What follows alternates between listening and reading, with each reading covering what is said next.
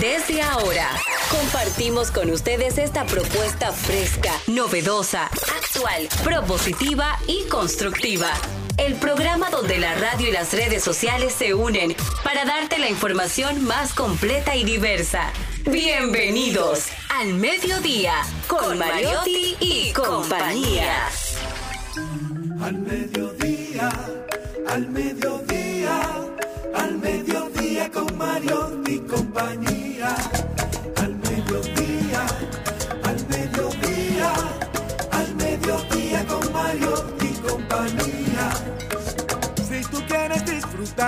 Foros alternativos y de tuiteros rankeados, este programa es tu amigo.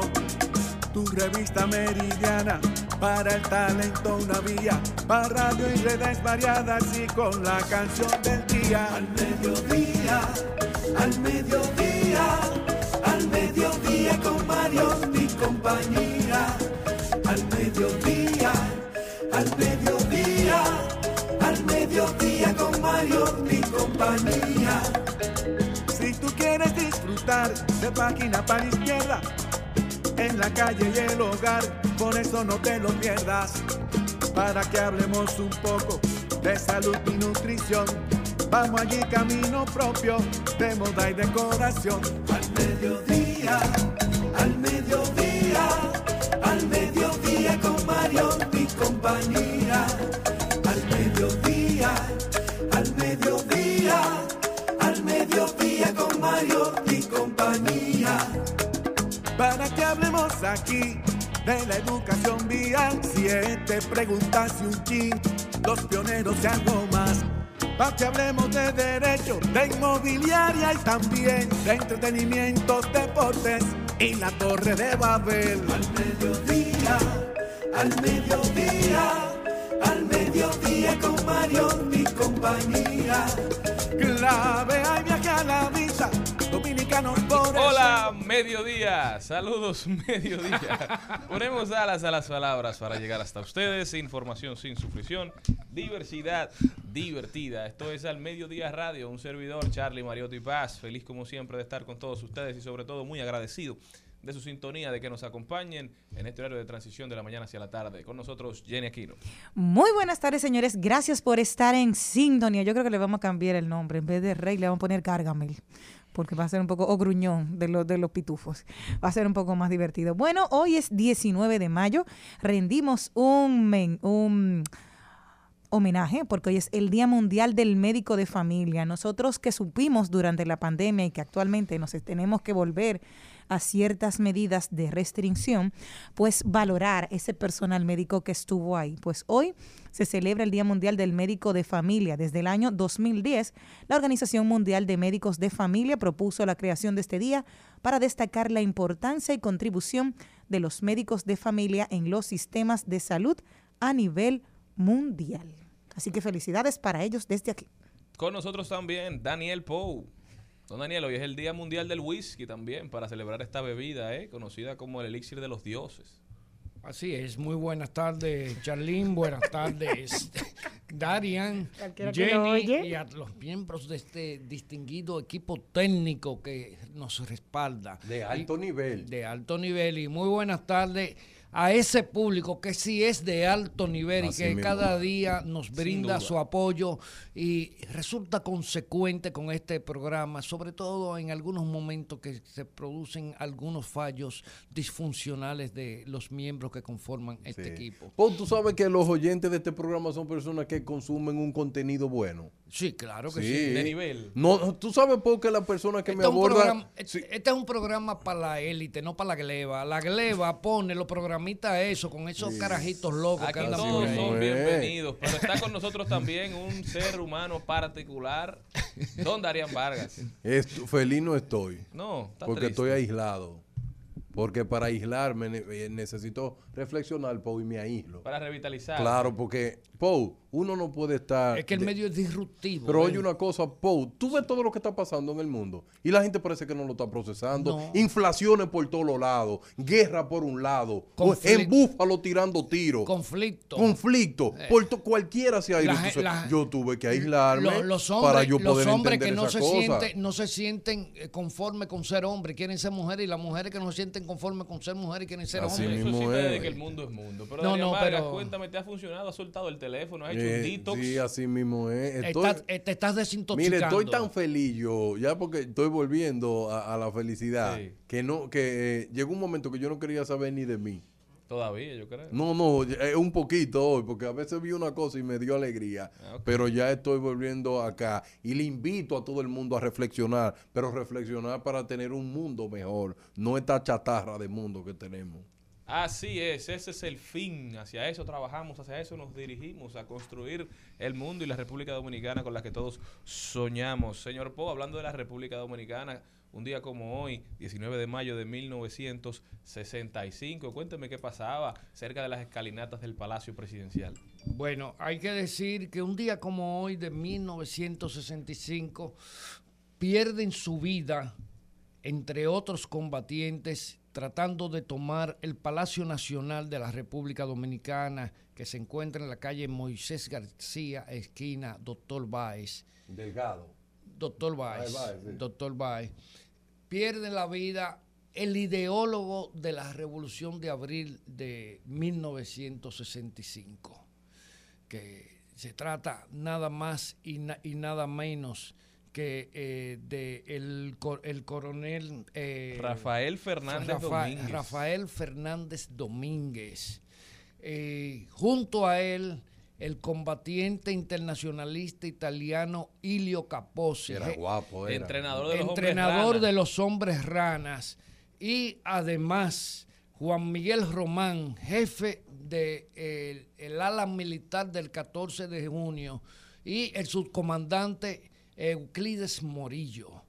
Hay que decir que para esa ocasión eh, y en aras de recuperar el símbolo del poder, el sector constitucionalista organizó un asalto al Palacio Nacional que en ese momento estaba ocupado por tropas leales a San Isidro, es decir, al general Elías Wessing y Wessing, quien encabezaba el bando traidor de militares de la base aérea de San Isidro. Y conscientes de lo que significaba el Palacio Nacional, las fuerzas estadounidenses tenían un plan habilitado ya para desarmar cualquier insurrección. Ellos lo habían denominado bar- eh, barrer las calles, se llamaba el plan. había operación limpieza. Sweep the streets en inglés, Sí, operación sí. limpieza de Operación calles. limpieza.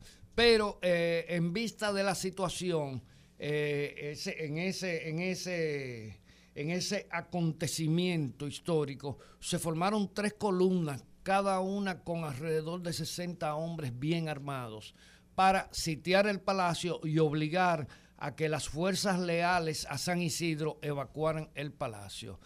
Pero sobrevaloraron la capacidad militar de quienes estaban eh, ocupando el Palacio Nacional en ese momento y sobre todo la, la cantidad de armamentos y pertrechos que tenían. Pero hay un factor que es fundamental. Nunca se pensó que la Fuerza de Intervención Norteamericana iba a intervenir en ese combate. Y las fuerzas de intervención norteamericana estaban situadas en un edificio de la Avenida San Martín que dominaba todo el plano del Palacio Nacional. Me parece que era la Atlántica, una compañía de automóviles que ahora no puedo precisar. Hay que decir que las fuerzas constitucionalistas fueron en tres frentes. Uno, la parte frontal del Palacio Nacional. Eh, lo que resultaba bastante arriesgado porque el enemigo estaba colocado en A una altura, visión alta que le permitía dominar todo el plano inferior. Luego, otra de las columnas se aproximaba por eh, las calles internas del sector de San Carlos. Específicamente, fueron avanzando por el Callejón Abreu, otro por la, ah, por la Trinitaria, para a partir de penetrar en las casas colindantes de donde hoy se encuentran las oficinas del DNI, que es la parte, eh, podríamos decir, frontal, lateral, Sí, sí. derecha, hacia este del Palacio Nacional, pues penetrar ahí y obligar la rendición de las tropas. Pero, pero, eh, hay un relato muy interesante de uno de los combatientes eh, más importantes que hubo en ese, en ese acontecimiento que se llama Baby Mejía, que era militante del 14 de junio y comandaba uno de los sectores que iba hacia la toma del palacio. Y hay que decir que tan pronto ellos penetraron en la casa colindante a los, a los garajes del Palacio Nacional, desde el mismo palacio con una ametralladora 30 quedaron atrapados los miembros de esa columna en la que es el patio de la casa del doctor Vélez Santana. Y a Fernando, a Fernández Domínguez lo asesinan supuestamente de espaldas. A Fernández, espalda. A Fernández Lo- Domínguez lo acribillan junto con Juan Miguel Román cuando se dieron cuenta que tenían que evacuar la casa del doctor Vélez Santa Ana, que tenía dos callejones laterales, e intentan cruzar la 30 de marzo.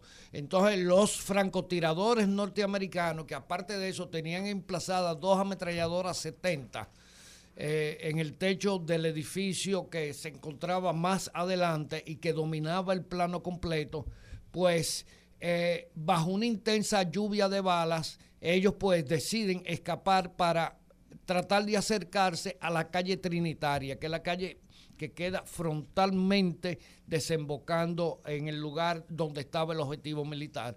Ahí muere de inmediato eh, Rafael Fernández Domínguez, pero por un disparo que por unos disparos que se originaron desde el sector que dominaban los norteamericanos y muere el comandante militar del 14 de junio Juan Miguel Román. Prácticamente uno cayó encima del otro. Terrible. Recordando la historia dominicana aquí con Daniel Pou. Usted sabe que un dato importante es que se dice que Montearache no era parte de la insurrección. Eh, eh, eh. Sin embargo, se entera y llega al lugar de los hechos junto con Amaury Germán Aristi. Con Amaury Germán. Y ahí entran en, el- en la lucha. Y Amaury Germán Aristi incluso es herido en una Es pierna. herido una pierna.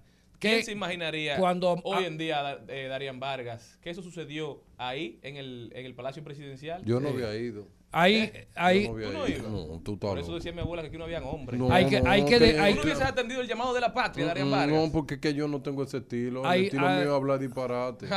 Hay- el mundo hay- debe de tener siempre- gente hay como que- yo hay que quiero. en la ofrecer un- hay que ofrecer un En la detalle. historia siempre tiene que, que haber alguien que escriba. Entonces, ese es el que se Claro, esconde. No, Entonces, y ese que es el analice falta. esos temas para Señores, eso que están a, a contar. Mauri lo hieren porque él intenta rescatar a Euclides Morillo que estaba mortalmente herido. En la garganta y en el pecho había sido eh, herido Euclides Sí, y a- Falleció luego en la clínica. Sí, y a Mauri intenta rescatar el, ese a- tiempo el- había el gente cuerpo de Euclides, guapo. de Euclides- Guapo, ¿eh? Sí, de Euclides porque yo- Morillo. Conmigo no se había hecho patria. y, Se hubiera hecho poca cosa Poca cosa, porque lo digo con sinceridad. y recibe un balazo a Mauri en una pierna que le atravesó el bíceps del mulo.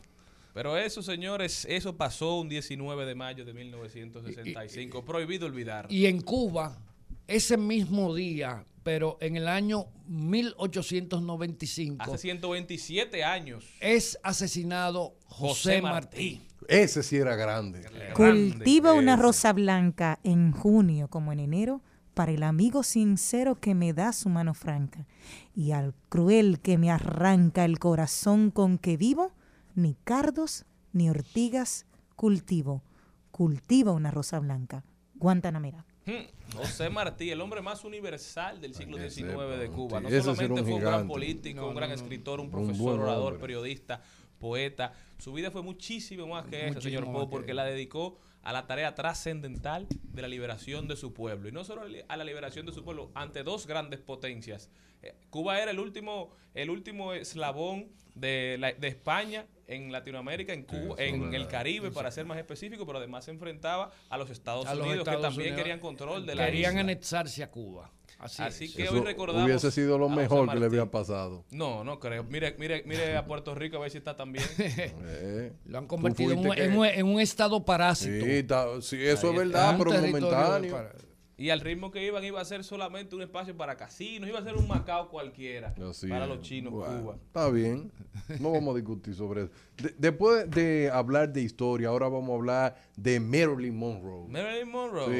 Sí. La ¿Tú sabes canción de que- Jenny la cantaron hoy. Sí, tú sabes, que- tú sabes una cosa que no se siente conforme el diseñador de ese vestido cuando ella va a felicitar al presidente de Estados Unidos, a John F. Kennedy. Sí. Dice que nadie debía de ponerse de nuevo ese vestido. Y Kim Kardashian se lo colocó de nuevo mala para una Met Gala. Pero es increíble cómo todavía hay, hay- hay un documental en Netflix nuevo que salió hace poco de, hablando sobre ella porque es incierto, todavía nadie sabe realmente cómo fue que murió, la mataron, qué fue lo que pasó. Es desconocido. Es desconocido. Y muchos hombres clamaron, muchos hombres, ella, ella amó también. Y por eso- Pero dice que su debilidad Sí. siempre fue John F. Es verdad. Y John ese, ese hombre era un cuernú. ¿Y cómo que lo ¿Quién? ¿Y destacan? qué es lo que tú John F. hablas? Kennedy. Un cuerno. Ah, muchacho, tú eres un hombre Ah. Sí, perverso. Un Ajá. perverso y la gente lo aplaude eso. Pero uno de los más grandes presidentes de Ratrero. los Estados Unidos. Póngale la música. a ese Póngale, por ratrero. favor.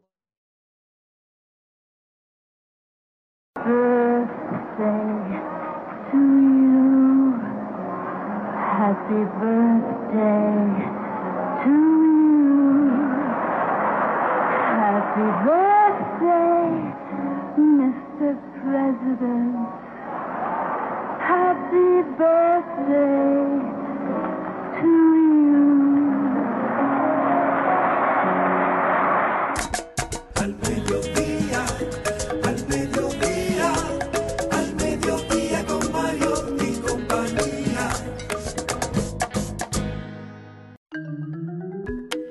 Contenido de hoy empezamos con Darían Vargas que ya está aquí con nosotros. Darían viene a la parte 3 de su serie Padres Chatarras. Como esos padres sin rumbo están bombardeados por las vanidades de las redes sociales. Aquí vamos a discutir, hablar y a tratar de entender lo que dice Darían. Ay, lo dijo nuestros segmentos de siempre, Deporte con Carlos Mariotti. Hoy también Erickson Duverger estará hablándonos de Airbnb y cómo se acerca el mayor cambio de la década en la plataforma.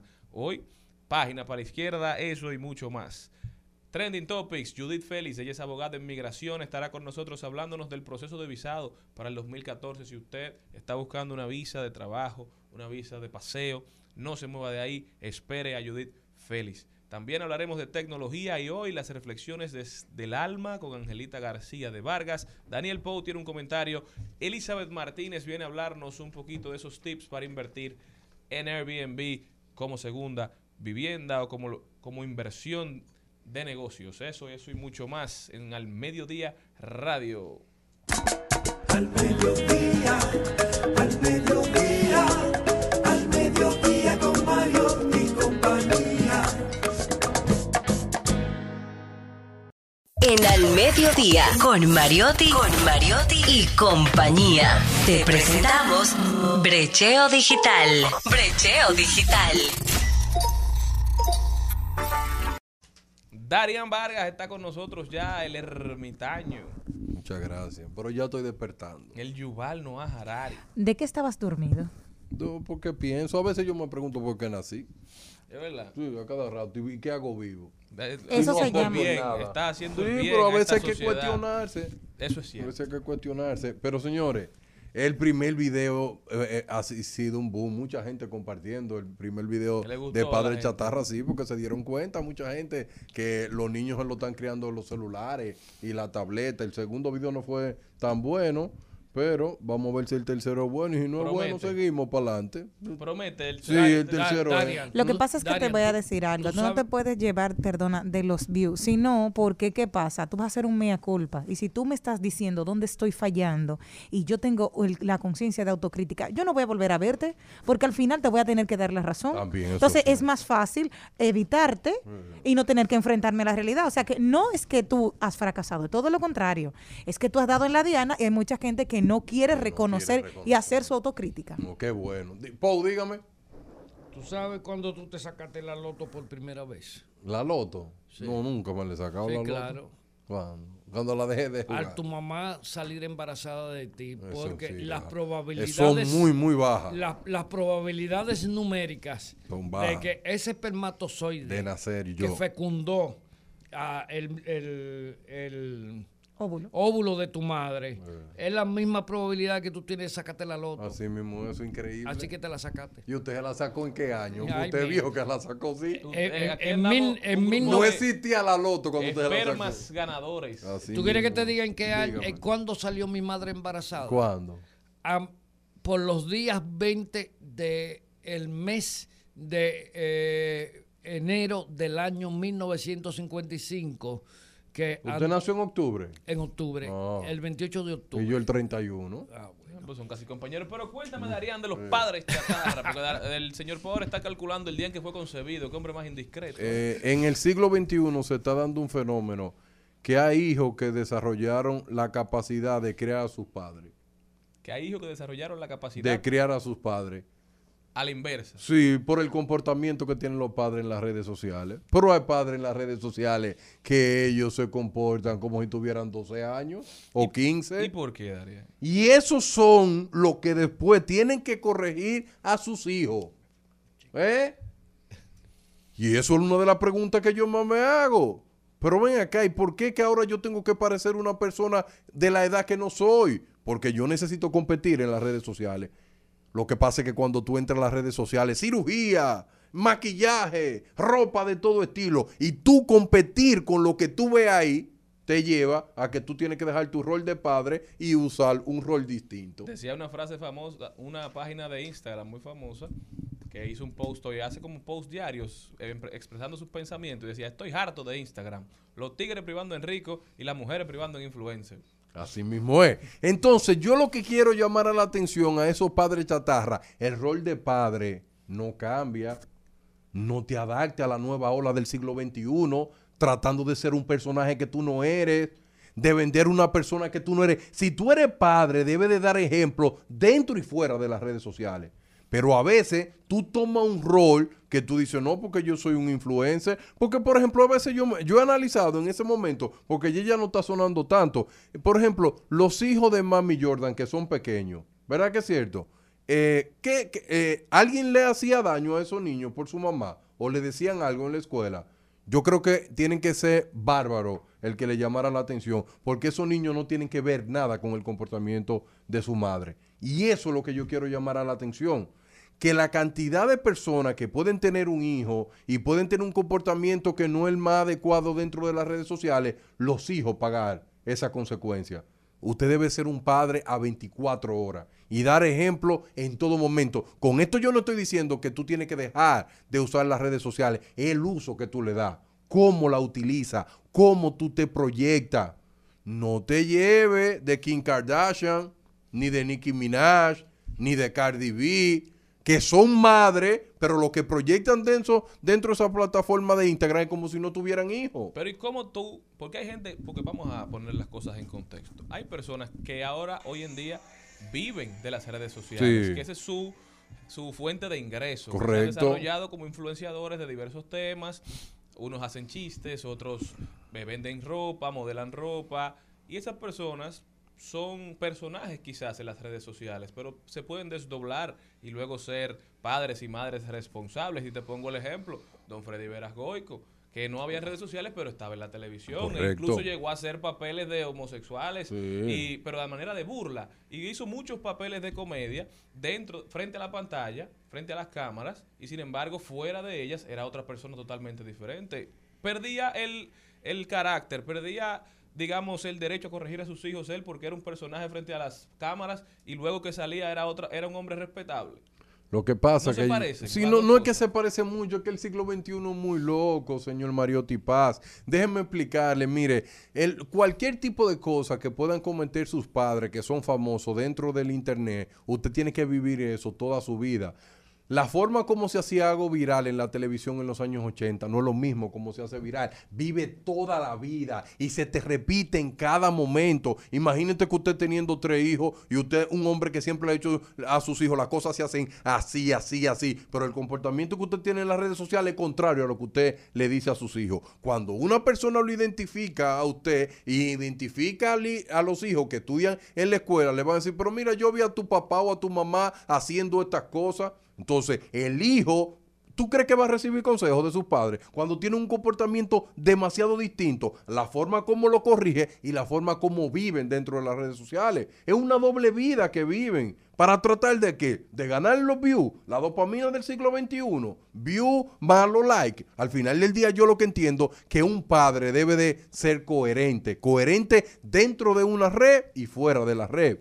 Y eso es lo que yo estoy buscando. A veces, yo no sé si tú viste ahí que hay una muchacha que se ha hecho viral porque dice que a ella no lo han utilizado para publicidad y que ella be- bebe a la semana dos mil pesos de cerveza y nunca la han llamado para la publicidad. Y tú dirás, ella tiene hijos. Mira, mi mamá se está haciendo viral diciendo que ella gasta dos mil pesos bebiendo cerveza y que nadie la llama para que la publicidad la haga ella. Imagínatele eso, el ejemplo que va a tener tu hijo. "Ay, pero mira, tu mamá es una borrachona. Eso es lo que tenemos que tratar de evitar. Pero eso ya no le importa a nadie. Ahora, Darian, Darian, eh, mirándolo desde otro ángulo, Sí. Del ángulo causa-efecto, satisfacción. Yo creo que las redes sociales son un gran refugio de gente que clama, que grita, que gen- genera una demanda alta de aceptación social. Porque yo, por ejemplo, yo tengo una cuenta de Twitter. Sí. Yo raras veces hablo contigo, que me hablo Sí. técnicamente. de- Claro, sí, sí. Porque yo hago ejercicio con mi cuenta claro, de Twitter. Para mí es un laboratorio social. Pero hay gente que vive en... Que, mira, ya tengo 2.300. ¿Y qué me importa? Yo tengo 50 y pico mil. y- y- Para que lo sepa. ese- Sin entonces, forzarlo. sí, sin forzar. Entonces, yo lo que también leo cantidad de gente en las redes, sobre todo mujeres, yo me merezco, yo me merezco, porque a mí hay que darme, a mí hay que hacerme, o sea, señor, ¿y qué es lo que usted quiere? Que la apoyen en su, en su desesperado deseo de ser aceptada. Porque yo la mayoría de la gente que leo, que no conceptualiza en las redes sociales, es buscando aceptación, aprobación de los demás. Así, sin importar qué y cómo. ¿Qué y cómo? O sea, eh, sencillamente. Y ahí hay gente que tienen una narrativa de su vida que yo conozco, Increíble que no eso. tiene que ver nada, que con, ver. con su vida. Y eso es lo que nosotros necesitamos y eso es lo que el padre debe de darse cuenta. Ese padre chatarra debe de dejar de hacer eso, no tener una doble vida. Hay que ser coherente, porque si a su hijo usted le dice que hay que tener este comportamiento, pero en las redes sociales usted tiene otro, ¿qué, cuál, ¿cuál valor va a tener su- su- lo que usted Pierde dice? autoridad Nunca. moral Así dice. mismo, eso Claro, pierde totalmente, la pierde. Si usted no es influencer, si usted no es artista, no trate de, digamos, de venderse de una forma que no es, cuando usted no, no se basa en esos mismos principios en su casa. Claro. Pero, pero, ah, pero, pero, eh, Porque, hay- no, porque pero, lo, que pasa, lo que pasa en las redes, y perdón señor Pau, lo que pasa en las redes es que mucha gente, por ejemplo, tenemos el caso de Javis. Hay quienes, Javis Hermoso, que estaba aquí en Claro, estos claro. días, hay quienes dicen, no, que se crean personajes para viralizarse. Hay personajes en las redes que se hacen famosos por ser como son. Natural, es No un se señor natural. No, de otra no, manera. Entonces, mismo eso quizás No, a- para muchos a- esté bien o mal su forma de ser, a, pero ese- ese es él. eso se le ve que no hay una sobreactuación, no, hay No, histrionismo. Él es así. Esa es su construcción así. fuera y, de, y, de- y Él es el loquito cibaeño clásico, oíste, que todo lo que le pasa por la bóveda cefálica lo Un tira ser pa' humano bueno, no. No, bien, bien. Darían va en contra de los que se Escúchame, vuelven él tiene, él tiene una personalidad más definida que muchos que andan por ahí, oíste, presumiendo de que son importantes, de que tienen criterios. y montándose en cualquier ola. Eh, Sí, claro. Pero eh, el problema está que la mayoría de la gente tiene temor a expresarse, a no ir con la manada, porque eh, el que no va con la manada tiene que ten- estar hecho de muy buen material para aguantar los embates. Y es naturaleza humana incluso la- el deseo de pertenecer. Pero no, no a todo uno se puede adherir. Hay que No. tener... Hay que filtrar. No, hay y que- hay que tener Dis- di- discernimiento. y capacidad de establecer una posición. Por eso yo le digo a la gente, no solamente se lleven de los videitos de 15 minutos, vamos a leer los libros, vamos a ir a la fuente para que Nadie podamos forjar leer. opiniones propias, para que no tengamos que llevarnos del que hace el resumen. Es más fácil leer el resumen, pero hay que adherirse a su conclusión. A mí algo que, me- que quiero preguntarle a Darían precisamente de, de un comediante que hablaba de su vida hace un tiempo, se llama Elías Cerrulle, muy bueno, muy talentoso, y que él hablaba de ¿Qui- que quién? nadie, Elías Cerrulle, es un político. Diputado. hijo, Ah, exacto, A ese hijo, hijo es de él. hijo, estoy hablando del comediante, y él decía que lo que tienen los padres es que tienen una presión porque sus hijos sean perfectos, que nadie quiere tener perro perfecto, aceptan al perro tal cual es, pero el hijo tiene que ser perfecto. Y nos han vendido una perfección de familia también, que eso muchas veces afecta la, la situación de los padres, Correcto. porque tú tal vez estás enseñando lo que tú no eres o lo que tú quieres, ¿por qué? Por déficit de atención también. Sí, también. Y oye, yo te voy a decir una cosa, eh, Jenny. Jenny, uno tiene que ser tal cual como es, yo lo sé, pero no es forzar las cosas. Porque, Jenny, tú sabes que el siglo XXI ha traído también una de las cosas, que el que tiene 50 quiere vivir de 30 y el que tiene 30 quiere vivir como el de 50. Básicamente quieren hacer intercambio de edad de la gente. Lo que, lo que son jóvenes aceleran su vida y los que ya tienen una vida acelerada quieren tratar de volver para atrás. Míralo parece, en, en la conducta de la gente en sus Ah, redes. Ahora, eso, eso, eso sí es un tema interesante, pero hay un tema que está referido a la paternidad y a la maternidad que es importante. La dificultad que tienen los padres de ver a sus hijos en la dimensión que le corresponde. Yo lo digo porque a mí nunca se me olvida aquella noche que una amiga me invitó a su casa y cosas y que sus hijos, me había hablado de los hijos, que ya yo tenía casi un edema pulmonar con el tema de los hijos, de lo inteligente que... Cuando yo fui y lo traté a los muchachos, les llevé hasta un juego electrónico de regalo, porque Oh. yo di que eran muy aficionados a todo eso. Me gasté un dinerito ahí y para agradarla le llevé un juego electrónico de regalo. ¿Tú quieres que te diga una cosa, Darian? ¿Qué? Eran dos estúpidos incubados en invernadero. ¿Y qué hombre es Oye, dos dos Los padres a veces no ven No eso ven. porque a veces uno, eh, eh, el amor que le tiene a su hijo, lo ve otro. Yo creo que hace un ejercicio de sinceridad a veces. Consejo, Darían. Los consejos que yo le doy en estos tres, que este es el final que le estoy diciendo. Número uno, papá, no utilice la tecnología como un método para educar a tu hijo y mantenerlo tranquilo. Es un error un gravísimo. error garrafal. Garrafal. Número dos. Te compra minutos de paz, pero te puede dar años de dolor Así mismo es. Número dos, papá, oye, pero por, por favor, yo quiero que tú sepas quiénes son los que influencian tu hijo. A veces tú te preguntas, pero ¿por qué mi hijo tiene una tendencia que le gusta la cosa coreana? Porque tú no sabes lo que él observa. Tú no has visto niños que son dominicanos, pero todo lo que hacen es cosa coreana. Es producto de lo que consume. Y número tres, papá, lo que tú practicas en la casa, practícalo también en el mundo virtual. No viva dos vidas. Eh, para ah, que tus hijos te puedan entender. Hay un detalle, hay un detalle que los padres no se dan cuenta. Hay padres que no se dan cuenta que los paradigmas y patrones que tienen sus hijos de el padre líder, ellos no lo llenan. Y en el fondo, esos muchachos van cre- cre- creciendo con un resentimiento porque no tienen los padres idealizados que ellos aspiraron a tener. Y muchos padres no se dan cuenta que todos esos conflictos que se forman en ese hogar es el producto de eso. Y eso, mira, Darian, y eso sí toma una dimensión tremenda. Eso lleva a familias al divorcio, porque entonces vienen los padres medio cortos de mente y uno se pone a favor y el otro en contra, crean una pugnacidad entre ellos y los hijos frotándose las manos, porque a final de cuentas los hijos se sienten abochornados por los dos padres que tienen. Y entonces ahí hay tela para cortar. Y así, en conclusión, yo lo único que quiero que la persona sepan que así como existen padres chatarra, ah, eh, existen hijos chatarra. Y por eso, en nuestra próxima serie vamos a hablar sobre los hijos chatarra. Uf.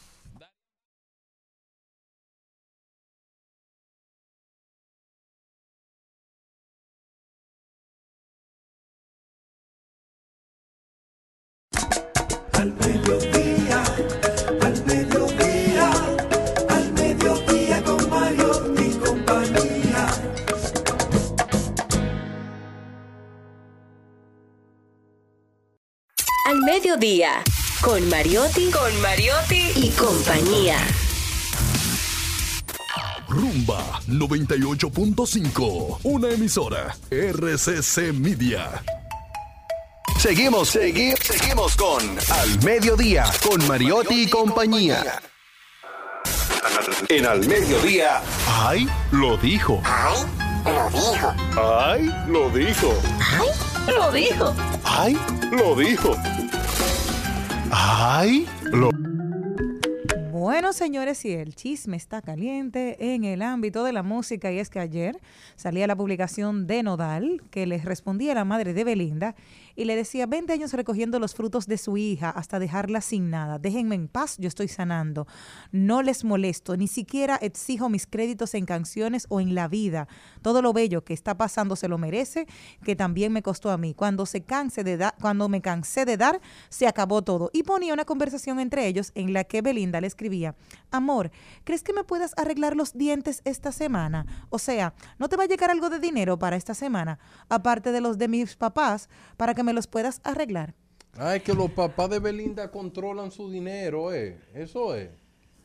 Tan Yo- caro los dientes. Tan caros los dientes, entonces. ¿Y quién es Belinda, eh? Belinda es una cantante mexicana que Son ahora dos está cantantes. muy famosa, está en el top 10 de Netflix con una serie Sí. que una, salieron la primera temporada en una isla de que, que van a hacer una fiesta. Yo no veo esos disparates. Pero eh, me sorprendió que una muchacha que siempre ha tenido trabajo, Que tiene siempre 32 tiene años. muchas cosas y tiene mucho en los medios, 30, 20 años de 20 carrera. 20 años de carrera, esté pidiendo para arreglarse los dientes. Ah, pues yo me jodí. No, es que yo, yo entiendo, ok, entre la pareja tú tienes, que te va a decir, ah, mira, porque ya no entiendo que tiene, que pero ¿y en dónde sale la independencia? O sea, recuerden aquí que en enero, aquí salió, que estamos hablando de la suegra, de la mamá de Cristian Nodal, que decía, nos va a dejar sin un peso. Porque ya solamente todo es pedir dinero, pedir dinero. Y yo decía, pero esta doña, y al poco tiempo terminó la relación. Y él sacó esto de ahí ayer. Entonces, porque le dicen que ya se, él se montó en la ola de ella. Pero realmente, el que es famoso actualmente es él. O sea, ella tiene 32 años y tiene 20 años de trayectoria, no se le quita. ¿Dónde están los cuartos que tú hiciste? Eso es lo que yo no me explico.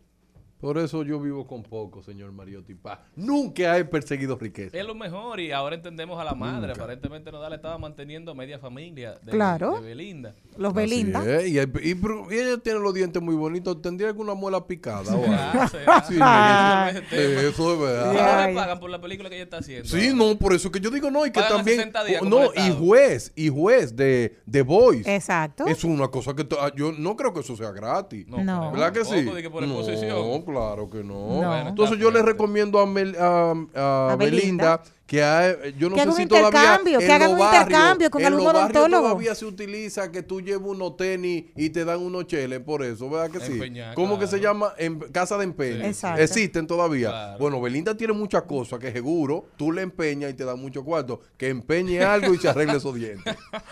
No, no que de verdad. Señores, Belinda tiene cuántos años actuando? Tiene 32 mundo del años, o sea, tiene tre- Tú 20 nunca fu- años. tú nunca fuiste a la 22 compa- a la años. Tiene compañía de 20. John. Tres añitos. Exacto. ¿Qué Bueno, le dice oigan, esta- oigan esto. Cuéntame. El que también lo dijo fue el vicepresidente ejecutivo del Consejo Unificado de las Empresas Distribuidoras de Electricidad, Andrés Astacio, que dijo que los apagones son culpa del sargazo de ayer. Oiga eso, señor Pou.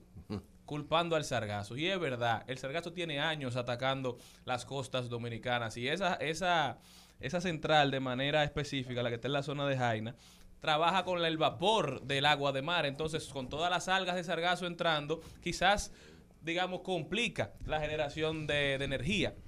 Pero el problema no radica ahí, señor. Por el problema de los apagones que estamos viviendo a nivel nacional, porque eso no es de, de una de las sedes en particular. Aquí en la capital se vocifera más, digamos, se hace más, más viral el hecho de que se está yendo la luz. Pero ayer en Monteplata, en Yamasá, no había luz. Dije, me dijeron que tenían solamente cinco horas de luz en todo el día. Eso es producto de que hay cinco centrales de generación que están fuera de servicio en este momento. Está fuera de servicio Jaina Gas, Itabo 2, los Minas 5 que dijeron que le iban a prender, Minas 7 y sobre todo está fuera de servicio la central, eh, la central termoeléctrica Punta La- Catalina. la número uno. Que está, eh, tiene más de un mes en mantenimiento, pero todavía no se sabe dónde va a salir el carbón y a qué precio se va a pagar y cuándo va a llegar. O sea, al final todo se traduce en una mala gestión, una una mala mala gestión. coordinación del sistema eléctrico nacional interconectado y esto lo estamos pagando todos ayer.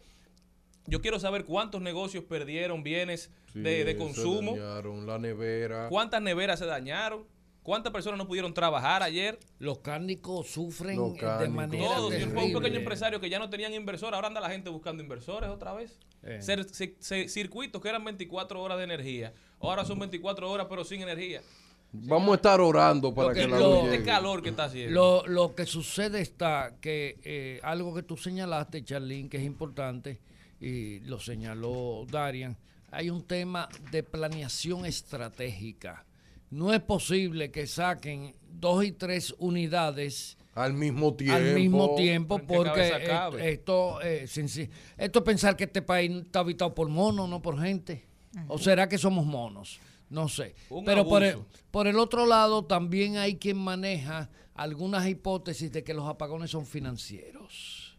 No lo dude, porque también hay que tener eso en cuenta, pero yo no creo que esta tanda de, de apagones tan drástica ya sea un tema de gestión de demanda, como ellos le dicen. No creo que sea un tema de gestión de demanda. Yo creo que hay un déficit de generación real por todas las plantas que están fuera y Yo- yo lo también, ¿eh? principal, lo principal que deben hacer es establecer por qué están fuera. La superintendencia tiene que pedir informes de que todo el mundo diga qué está pasando, si es verdad que usted está gestionando demandas, si esa es la manera en que usted quiere cobrar el dinero que le deben las distribuidoras, porque así no debe ser, porque así los más afectados son nos- nosotros, así el más afectado es el pueblo y eso no se puede seguir Lo, permitiendo. lo que sucede es que mientras en este país el Estado eh, firme contratos lesivos a sus intereses para complacer a sectores empresariales, pues siempre vamos a estar eh, eh, lamentablemente abatidos por este tipo de situación.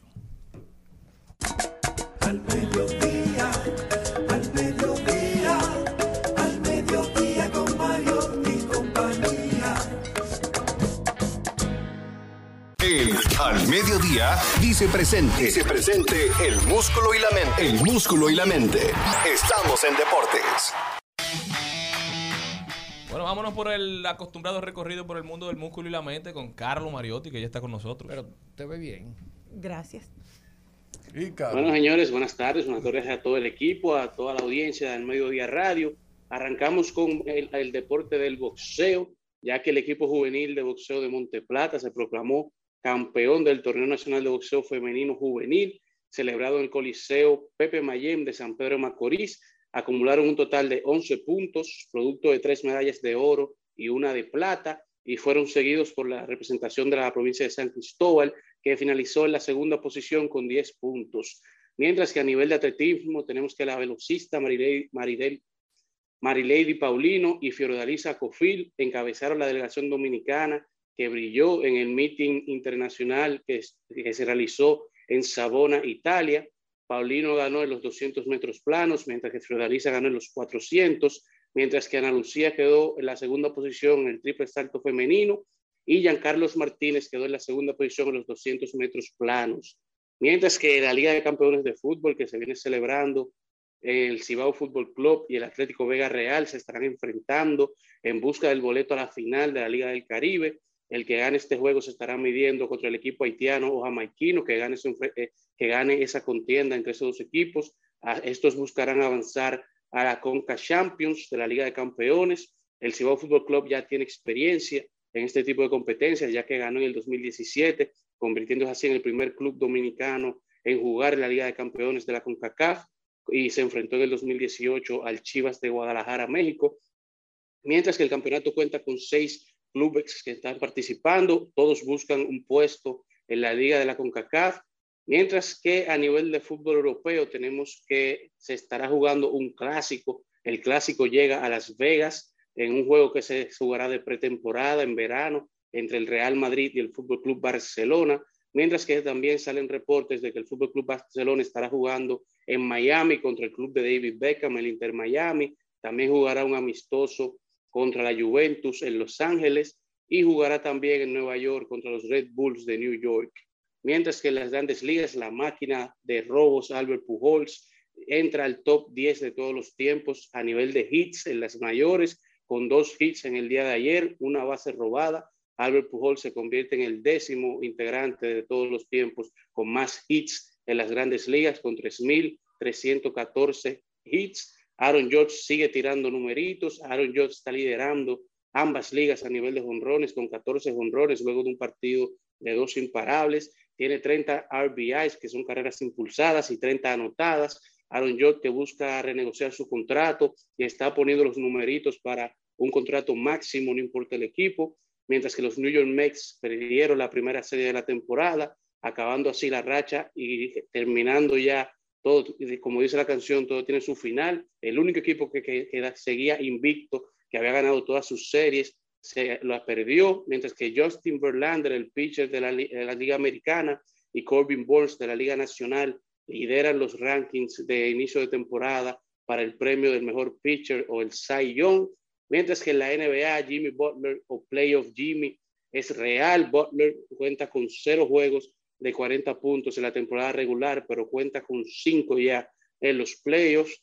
En la victoria de Miami contra Boston, que hoy llegan al juego 2 de la serie final de la Conferencia del Este, mientras que ya se nombró el equipo de todos novatos 1 y 2 de la NBA, en donde el dominicano Chris Duarte fue electo al segundo equipo, un equipo compuesto por Ayo Dosumu, Josh Giri, Bones Highland y Herbert Jones. Felicidades para el nuestro Chris Duarte, mientras que Golden State dominó de manera absoluta a los Dallas Mavericks, un juego en el cual Golden State abusó, ganó el, juego, el primer juego de la serie 112 a 87, eh, con 21 puntos, 12 rebotes y 4 asistencias de Stephen Curry, mientras que Luka Doncic quedó con 7 pelotas perdidas, marcando así la primera vez en su carrera que termina un juego con más pelotas perdidas que pelotas anotadas, anotadas o tiros de campo, que fueron 6 tiros de campo, los de Luka Doncic, buscará remontar en el segundo juego, mientras que ya el draft 2022 de la NBA tiene los tres equipos que estarán eligiendo las primeras tres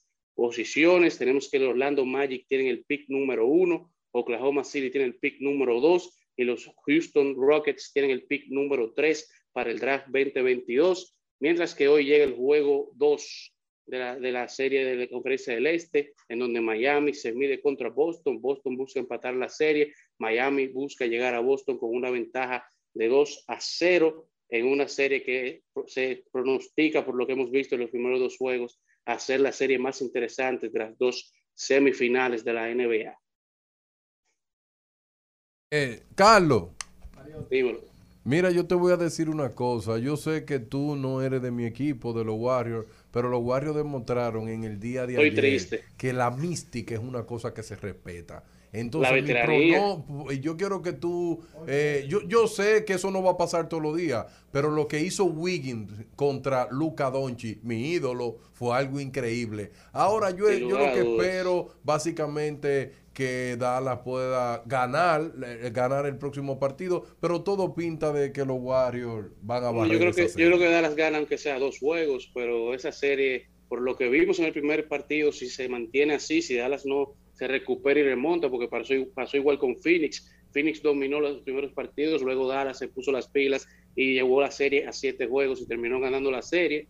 Pero hay que ver, aquí hay muchos veteranos, son jugadores de alto calibre, que si se mantienen saludables, es difícil que Dallas le quite la serie a Golden State. Además, ver a Steph Curry jugando, eso es poesía Chacho. pura. Que hombre parece que no se esfuerza. Mira, a veces yo... 12 rebotes en los tres cuartos. Sí, no, Una mira, a veces yo- uno cuestiona la sexualidad de uno, Oh. pero cuando yo veo a, a, Hey. a Luka Hey, Doncic ¿cómo- cómo y, a? Curry jugar, yo digo, pero qué hombre más hermoso que juega. Al mediodía,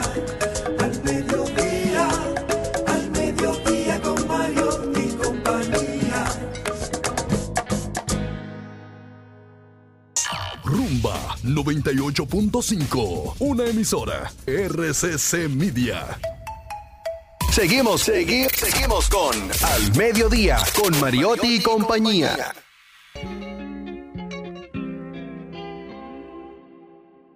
Ey, Titi me preguntó si tengo muchas novias. Muchas novias. Hoy tengo a una, mañana a otra. Ey, pero no hay boda. Titi me preguntó si tengo muchas novias. Eh, Muchas novias. Hoy tengo a una, mañana otra. Me las voy a llevar a todas pa' un VIP, un VIP. Ey, saluden a Titi, vamos a tirarnos un selfie. Seis chis. Ey, que sonrían las que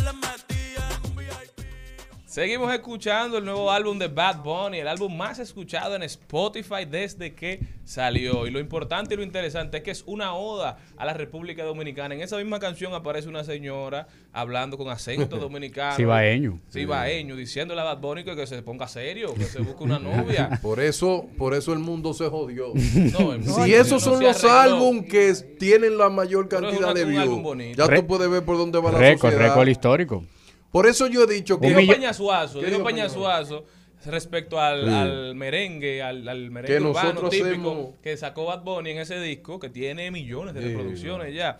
Nosotros hacemos la música y otros, Y otros la capitalizan. Yo creo que esa no debe ser la actitud. No, eso es una, una falta de humildad de Sí, su porque parte. al final, ¿qué es lo que Cómprese una música? pastilla de humildad, señor. Pero ¿qué es lo que tú con la música? Que se expanda por el Claro. mundo y que otros se interesen Y mira que ella yo no estoy de acuerdo la- con esa la música, pero el mambo dominicano con el apechado y con Bad Bunny anda por todo el el mundo, apechao. todo el mundo bailando, Sí. todo el mundo cantando. Eso debe ser fuente de orgullo para personas como Peña Suazo, que es tremendo merenguero. Yo Sí. soy fanático de Peña Suazo. Señores, en un momento que estamos buscando la recomposición económica del país y que venga Bad Bunny y saque un, mere- un, un álbum con merengue de mambo de República Dominicana, número uno. Sale Kim Kardashian, aunque yo no sea fan de ella, aquí en Laguna, en Ojos de... de, de- los ojos indígenas. eh, bueno, sí, ahí en Punta Cana. Y nos están poniendo ahora mismo el más escuchado, este álbum, señores, ¿de quién habla? De República Dominicana y de un Eso no hay con qué pagarlo, eso no hay Entonces, dinero en promoción Publicidad gratis, así que bien hecho por todos ellos. Pero ahora nos vamos con Erickson Duverger, que tiene noticias interesantes de lo que está pasando con la plataforma Airbnb. Sí, eh, Charlene. Hey, Darian, me gusta cuando tú estás aquí en cabina. Eh, muchas Debería gracias. venir más. Sí, debería de venir más. Es que ya no estoy deprimido. Señor, Airbnb eh, lanzó el Summer Release eh, ve- 2022 y trajo muchísimas novedades. Y me llamó mucho la atención eh, cómo Airbnb siempre se mantiene cazando las tendencias y sobre todo el comportamiento de su plataforma, que es lo que hace que tú te permanezcas en el tiempo, sobre todo en aplicaciones cuando tú manejas muchas datas. O sea, Airbnb pudiésemos decir que top 5 de las, de las aplicaciones que más data manejan de, de, su, de sus clientes. Y no todo tipo de data. Y data de mucha calidad, data, data, data real. Que eso es una cosa. Ahí no hay chatarrería. ¿De qué pasa? Con aplicaciones como esta, eh, la constante innovación y seguimiento de los patrones de consumo es muy importante. Entonces, el dueño de Airbnb lanza nuevas actualizaciones que van muy de la mano con lo que pasó después de pandemia. Después de pandemia cambió mucho el comportamiento de cómo las personas hacen el tema de las vacaciones. Hay vacaciones ahora que la persona la diversifican más. Antes siempre nada más pensábamos en hotel, hotel, hotel. Ahora vamos al Airbnb, pero no solamente ya es el Airbnb, es la experiencia del Airbnb. ¿Cuál fue la mayor actualización que Airbnb hizo? El tema de las categorías. Ahora tú vas a poder decir, Airbnb, mira, voy a ir a Francia, pero cuando escribo Francia por región me lo va a subcategorizar. Dígase, que si escribo Francia me va a decir Airbnb que están cerca de un viñedo. Airbnb que pueden ser un castillo. Pero si escribo de repente República Dominicana, Airbnb que están cerca de la playa. Entonces él va O sea, cambiando. la- los alojamientos a atracciones. Atracciones. A cosas que hacer. La- eh, pero lo interesante es la subcategoría. O sea, tú puedes, por ejemplo, yo que soy un amante de si voy a un Airbnb, el tema de la arquitectura. Yo puedo decir, consígueme Airbnb que su fuerte sea el diseño, la arquitectura. ¿Cómo Y que está? búscame una casa que no tenga pañete. Eh, Pudiese ¿cómo se llegar, pudiese llegar a ese punto. Incluso... Si vienes aquí, búscame una casa de estilo colonial. Exacto, Y exacto. ahí te, te presentan las opciones en la zona. Y sobre todo por región, porque una categoría muy básica puede ser un Airbnb cerca de la playa, pero eso no hace sentido. Ahora, si me, me traslado a Chile, ah, ok, búscame Airbnb que estén cerca de un viñedo. O voy a United Kingdom, búscame Airbnb que sean castillos. Pero Entonces, ah, Eso no, no se hacía así porque yo entendía que, que ya se hacía así. Porque, o sea, no sabía con esta subcategoría. Porque cuando yo estaba buscando, un ejemplo, para visitar a Fátima, yo lo que busqué en la zona de Fátima, ok, ¿cuál es el sector? Yo dije, Airbnb en, en tal, por ejemplo, aquí, en Higüey. ujú. Yo no sé No, de qué me porque- va a salir un Airbnb en Higüey, pero yo que Sí, quiero ir a ver, por ejemplo, la Basílica. Porque el, el filtro lo que hace actualmente es que te, que te filtra por la ubicación, pero no te filtra por categoría. O sea, no te filtra, por ejemplo, Puedes elegir un sector. tú puedes elegir un Pero si sector. tú no conoces los sectores, eso y nada es lo mismo. Charlindo y la Diana, ellos lo que te están diciendo es que aunque si tú, tú puedes ir a un sector, pero yo te digo qué pasa en ese sector. Si voy a Brooklyn, yo te digo, te voy a conseguir Airbnb hipster. Entonces ya automáticamente llego a Brooklyn, ya sé más o menos cuál es la tendencia del Airbnb. Yo creo que, mira, que Airbnb se tiene que estar dando cuenta que ya en Dominicana le puede poner una opción. Quiero un Airbnb donde haga apagones. Ay, será que así es sí. que lo ven las Tú nuevas sabes la gente que no saben cómo A vivir la experiencia completa. En Suecia. Eh, Claro. Hay niños que han nacido y han pasado 15 años y no se ha ido nunca la luz. ¿Tú sabes la experiencia que ese tipo así? Claro, no, no, no, y sobre ¿Eh? todo que la gente aplaude y que alguien tiene que informar, llegó la luz para que todo el mundo aplaude. Señor Pau, ¿qué te opinas de, ese- de- de- de esa, Pero sí, de esa esa actualización dinámica. que quiere hacer eh, Darian. Eh, se- ah, sería interesante. Y un B&B en un lugar donde atraquen con frecuencia. Señores, algo interesante también que lanza Airbnb en este Summer Release es el tema del split. Por ejemplo, si Charlene va a viajar hacia España, él te dice, mira, estos dos Airbnb pueden compartir la estadía. Dígase que ya por el mismo precio tú vas a tener un descuento y vas a poder cambiar. ¿Por qué? Ellos se han fijado que el mismo usuario en una misma ciudad te cambia de Airbnb. Porque la experiencia de vacacionar cambió. Ya tú no quieres ir al Airbnb 12 días, tú quieres conocer tres Airbnb en la misma ciudad. Entonces ahora se están juntando tres Airbnb de diferentes dueños y te dicen, por estos tres Airbnb tú vas a pagar 400 en vez de 500. Como un pool de Uber. ¿verdad? Más, o, menos, más o menos, más o menos. Entonces, este split más esta categoría, y a eso tú le sumas un Air, se llama Airbnb Cover, que va a ser un seguro que las personas van a poder tener por la experiencia eh, de, del, eh, en la estadía. Ejemplo, para ponerlo local. Estamos aquí en Santo Domingo. Yo tengo una conferencia, vine a una conferencia en el JW Marriott, en el Intercontinental, centro de la ciudad. ahí. Ahí me quedo cerca, busco una estadía cerca, pero luego acaba la conferencia, yo quiero conocer un poquito más la ciudad, cambio para la zona colonial. Exacto. Después quizás me interesa conocer las afueras porque me dijeron que Arroyo Hondo era bonito, cambio para Arroyo Hondo. Pero, es- pero eso tú lo vas a hacer antes de iniciar la estadía. tú vas a decir claro. que una estadía de Va 10 Por días... un precio mucho más económico. Yo- Yo, te voy a poner un ejemplo en Santiago de Chile. Por ejemplo, en Santiago de Chile, Vitacura está a la entrada de Santiago, pero ahí están las sedes de la Organización Internacional del Trabajo, está Flaxo, o sea, todos los organismos internacionales y todo el que va, sino que ahí también están los, los grandes hoteles de, de Santiago de Chile. Pero si tú no vas para hotel porque tú te vas a tener que pagar tu eh, Estadía. a- estadía, tú pu- puedes tomar un Airbnb en Vitacura, que es una zona fabulosa. Hay edificios enteros diseñados para Airbnb. Pero luego tú dices, bueno, yo quiero conocer la parte histórica de Santiago Exacto. de Chile. Búscame un Airbnb eh, en Vicuña Maquena. Es una compañía nueva que... Y otra después, otro después, ahora me voy para Valparaíso.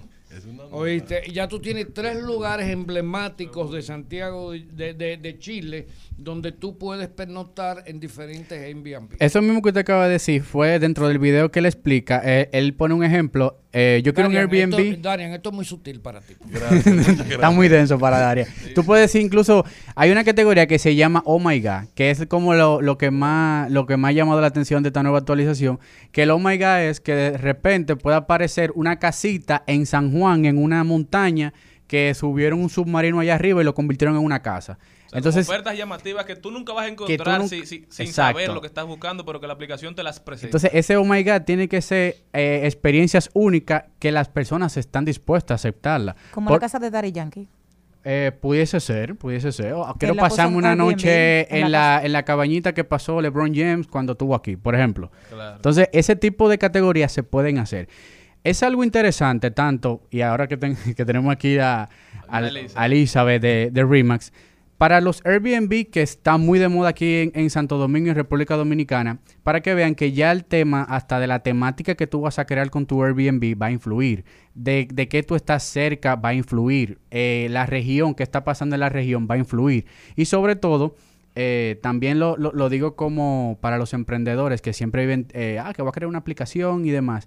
Señores, vamos a crear aplicaciones basadas en los comportamientos de consumo que están cambiando. No hagamos una aplicación ahora de que de un catálogo de ofertas de hoteles. Y eso cambió muchísimo. Y ahora lo que estamos hablando son de experiencias, muchas experiencias cortas y no estadías quizás tan Que largas. llama la atención cómo nace Airbnb buscando crear una fuente de ingresos para las personas en, en su propia casa. Es decir, era, yo vivo aquí, tengo este espacio a- hospedo. a- available, o sea, lo tengo disponible y puedo alquilárselo a personas que vengan por corta duración para que se queden. Yo me salgo, compartimos la casa y es una fuente de ingresos diferente. Exacto. Ahora, la aplicación dándose cuenta de que su modelo ya es, digamos, el reconocido en la industria o de los más exitosos, hace el cambio y te dice, no, ya esto no es para el espacio que tú tengas que te sobre. Ahora tú puedes crear condiciones para que te vaya bien en esta plataforma. Se va adaptando a los tiempos y va creando modelos de negocio que no existían. Claro, y también va desarrollando nuevas necesidades de consumo, porque de repente te iba a pagar por una estadía 100 dólares, pero tú entras a Oh My God o entras a una categoría que se llama Instagramiable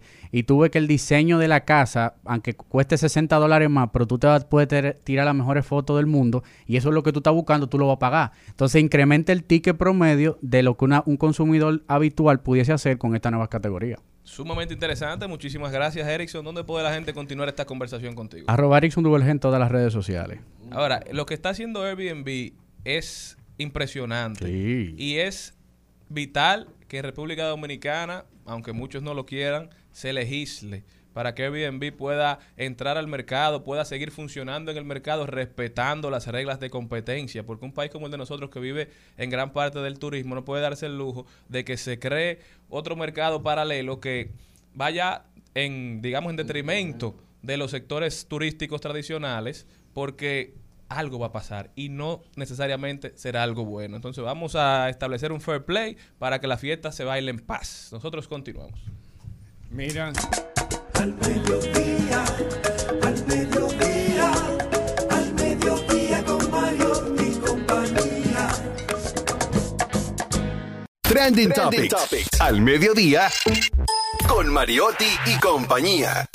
Presentamos Trending Topics.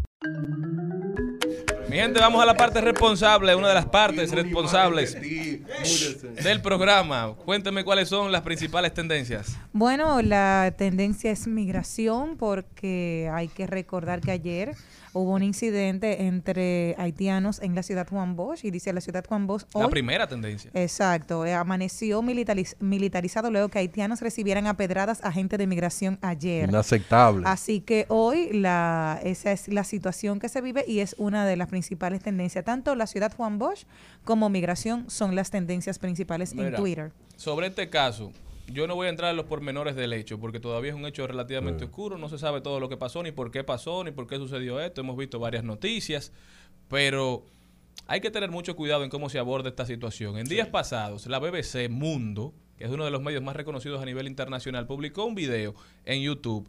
El video se llama La compleja frontera entre República Dominicana y Haití. El video tiene más de 130 mil reproducciones en YouTube y en las diferentes plataformas de redes sociales donde subieron la publicación también tiene muchísimas visitas y muchísimas vistas. Hay que tener cuidado en cómo nosotros manejamos este tipo de situaciones. ¿Por qué? Porque un país, repito, como el nuestro, que depende mucho de nuestra imagen al exterior, no puede darse el lujo de que se crea una narrativa en el extranjero de que nosotros estamos abusando de los haitianos. No puede darse el lujo de que se cree una narrativa como se hizo con la sentencia en el 2013. No, y como que de hizo que con nosotros lo- somos anti-haitianos. No, y como se hizo con la parte del alcohol, ¿te acuerdas? También. Adulterado, que decían de los turistas morían. Esa, eh, esa, esa narrativa nos afectó mucho y hay que tener mucho cuidado Entonces, con eso. nosotros seguimos actuando reactivamente. Cuando se crean estas tendencias a nivel Sí. internacional, queremos venir a apagar el fuego después que ya ha quemado media casa. Siempre he dicho que la República Dominicana necesita representantes en el extranjero, hacer lobby como lo hacen los haitianos en los Estados Unidos y tener, digamos, periodistas que nos representen ante los medios internacionales. ¿Por qué? Porque no es lo mismo tú agarrar una historia del principio y contarla tú, como tú entiendes que pasó, que después leer lo que viene pasando y querer apagar una tendencia que te va en contra. Claro. Las relaciones, las relaciones públicas al, con cara al exterior debe ser uno de los principales puntos de atención del Ministerio de Relaciones Públicas, de Relaciones Exteriores, perdón, porque nosotros dependemos en gran medida de los ingresos de fuera, de las remesas, del turismo. Entonces, nuestra reputación a nivel internacional debe ser púlcara, debe ser íntegra, debe ser la que la República Dominicana quiere, no la que agendas internacionales quieran establecer. ¿Qué más tenemos? Bueno, Eh, otra de las tendencias. Déjame, déjame hacerle una contribución a Charlene. Anoche a medianoche, yo revisando las redes sociales, me encontré con un- una publicación que puede tener un efecto amplificador de esa situación de los haitianos, porque eh, la publicación pretendía establecer que en Ciudad Juan Bosch estaban instalando bandas de haitianos armadas, que eran una extensión de las bandas que hoy en día dominan gran parte del territorio eh, haitiano y que se dedican a los secuestros, atracos y otra serie de, de- ilícitos. Entonces, concatenar esto y convertirlo en un ingrediente más frente a esa situación que supuestamente tiene eh, de manera específica una naturaleza migratoria, puede desarrollar un fenómeno que en términos de imagen internacional nos puede eh, impactar de manera negativa. Y no puede permitirse. Un saludo especial para mi hermano Alejandro Báez, que nos está escuchando. Un abrazo, Ay, Puchi. un besito muy grande para ti. ¿Qué otra tendencia tenemos? Darío? Sara, Sara. Sahara, por el polvo de Sahara. Ujú. Tenemos sensación térmica de 39. Eso se siente. El que tenga pique y tenga deuda, por favor, que no salga.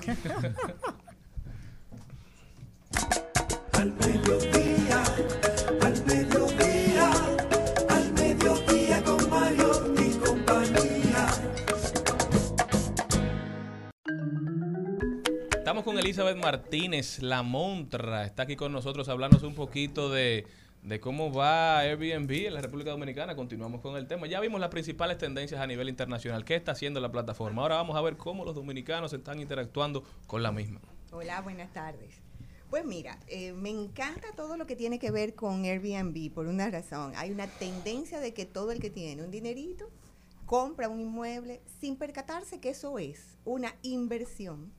Son dos palabras que son claves. Una inversión y es un proyecto. No es tú comprar un apartamento y amueblarlo. Porque este joven que estaba acá, Erickson, ahorita estaba hablando de una experiencia. Y es lo que las personas cuando se mudan o viven en esa experiencia de dos o tres días, una semana, el tiempo que sea, quieren vivirla. Porque de amueblar, amueblar cualquier cosa y hay gente que saca hasta muebles de sus casas. Y esa no es la idea. ¿Y qué nos está pasando entonces a los agentes inmobiliarios? Como no le funciona el negocio de Airbnb al que compró el apartamento y lo amuebló a su manera, nos llaman para que se lo alquilemos o en temporadas largas, amueblados en lugares que están apareciendo. Ahora que estaban hablando en Ciudad Juan Bosch, por ejemplo, hay apartamentos amueblados que quieren que se alquile de Airbnb. Y tú dirás, bueno, sí, algún ejecutivo que venga y se pueda quedar del aeropuerto. Pero tú, esto es Y un negocio. Esto es ahí. un negocio. Porque si no lo ves como un negocio, ese dinero que tú estás invirtiendo ahí no va a tener resultados. Y entonces, si tú amueblaste un apartamento en Ciudad Juan Bosch para que llegue un eh, viajero que se quedó varado, ¿cuántos viajeros se van a quedar varados y cuántos viajeros te van a pagar lo que tú vas a pretender? Entonces tiene que haber un poco de inteligencia para proyectar ese negocio, porque inversión es emplear una cantidad de dinero que tú tienes en un proyecto para obtener ganancias. Las ganancias tienen que estar, porque si no, no es negocio. Y número dos, si no, eso es un invento. Es un invento y mucha gente está inventando. Entonces luego nos llaman para que le movamos eso y nosotros no somos magos. El problema que te quiero preguntar, hay muchas zonas donde la gente está haciendo el Airbnb que no tienen ningún atractivo, porque tú me dices a mí, bueno, hay que ser realista, Ciudad Juan Bosch, muy lindo, ¿qué tiene de atractivo? Los vecinos con bachata a las 7 de la mañana, o sea, no entiendo. Aprovechar una oportunidad financiera bancaria. Ok. Entonces comprar un apartamento de 2 millones de pesos, lo que sea, y creen que pueden hacerlo. Tiene que haber un proceso, tiene que haber eh, un objetivo, tiene que haber un presupuesto claro, tiene que haber calidades, esas experiencias que él dice, y tiene que haber un lapso de tiempo para que entonces tú puedas medir. Lo que no se mide, No se mejora. Entonces es una, real, una realidad que existe. Entonces luego tú, vuelvo y te digo, me llaman para querer resolver un problema que ya está hecho. ¿Cuál es la única recomendación que le damos muchas veces nosotros los agentes? Saca los muebles para que se alquile a larga temporada al público que está en ese lugar. Claro. Porque un público de, bueno, y hay que ver a cómo lo alquilan amueblado en ese lugar. Tal vez tú dices 40 dólares, 30 dólares la noche. Tenía la expectativa que lo podían alquilar a 100 o a Claro, 90 claro. Porque eso es lo que escuchan como como Eso yo lo que creo, lo que quería preguntarte, ¿tú crees que ahora mismo en Dominicana está pasando como ese boom de que la gente escucha Airbnb, Airbnb, Airbnb? La gente lo que cree, bueno, pero si todo el mundo está hablando de Airbnb y yo vivo en Canca la Rana, entonces yo voy a por un apartamento en Airbnb en Canca la Rana. y se lo creen y lamentablemente con mucho respeto eh, porque dicen que entre bomberos no se pita ¿verdad? la manguera hay mucha gente que le dice que sí que lo pueden alquilar a 100 dólares que lo compra y alquílalo no te preocupes que tú lo vas Y a lograr remodela, lo invierte. Claro, y entonces te vas a encontrar un decorador que te lo va a decorar, te vas a encontrar una gente que te va a ayudar y te va a acompañar, pero al momento del negocio, vuelvo a la palabra negocio, de la inversión, no vas a tener la respuesta. Entonces nos llaman que en la autopista Duarte hay un apartamento en, el, en Villa Aura o en Ciudad mm, Real o qué sé yo qué cosa amueblado y quieren que tú te lo alquiles para esa función y no es así porque al final, volvemos a la palabra experiencia que estuvo hablando Erickson, ¿cómo tú vas a crear una experiencia de una persona en esos entornos si no está claro entonces el propósito por el que tú estás, eh, eh, conseguiste ese inmueble. Tenemos que saber de nuevo que esto es un negocio. Y como negocio, entonces, ¿cómo tú comienzas a trabajar? Lo primero es cuál es el presupuesto. Tiene que haber un presupuesto muy claro de control de gastos. Si tú no tienes ese control de gastos, óyeme, hasta el papel de baño, ¿cuánto papel de baño tú estás gastando? Eso cuesta. No es que tú lo sacaste de tu casa porque tú lo tienes. Hay gente que a mí me dice, no, pero yo lo saco de mi casa. Eso no es control de gasto. Tú tienes que tener un control de gasto hasta de las dos galletitas y la botella de agua que tú pones ahí. Tienes que saber cuánto te cuesta amueblarlo, cuánto es la luz promedio, cuánto es el internet, la publicidad que tú vas a hacer, la limpieza. Y me voy más allá, que hay gente que dice, no, yo lo administro yo. ¿Cuánto tú te pagas por esa administración? Porque eso es parte de ese dinero. ¿Cuántas veces tú vas al mes para rectificar eso? ¿Y cuánto te cuesta esa hora, hombre, que tú estás invirtiendo en ese lugar? ¿Para qué? Para que tú tengas un sentido de ese control de gastos y tú digas, bueno, para yo mantener esto funcionando, esto me cuesta 50 mil pesos mensuales. Muy bien, ya vamos en un orden, vamos a tener, que eso es la parte más, más fácil. Tienes un gasto fijo, a ver cómo lo puedes controlar. Pero ¿cuántas noches tú tienes que alquilarlo para recuperar esos 50 mil pesos? Claro. A partir de ahí, ¿cuál es el precio? En la zona donde se encuentra, ¿te lo van a pagar a 100 dólares?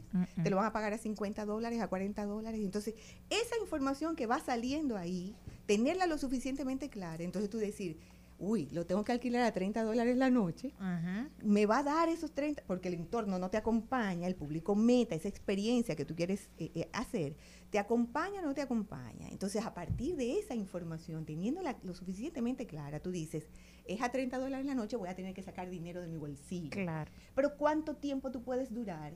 Porque si es un negocio del cual tú tienes que sacar dinero diario, ¿qué te pasa? Estás perdiendo. Entonces no es un negocio. Entonces tenemos que estar muy claros que hay lugares que sí se prestan para eso, pero igualmente tienes que ver quién te acompaña, quién es tu competencia. ¿Por qué? Porque si tú estás en un edificio donde hay 50 iguales a ti, ti- ¿cuál es la experiencia que tú vas a ofrecer para ser el diferenciado del resto que está igual que tú? No, que compraron los muebles en el mismo lugar, que hicieron todo igual a ti, tienen aire, tienen teléfono, tienen internet, tienen todo. ¿Por qué te van a escoger a ti si tú eres igual? Que no sea por precio. Y así como dice Erickson, evaluar las tendencias, así como lo hace la plataforma, tú también evaluar las tendencias del mercado local.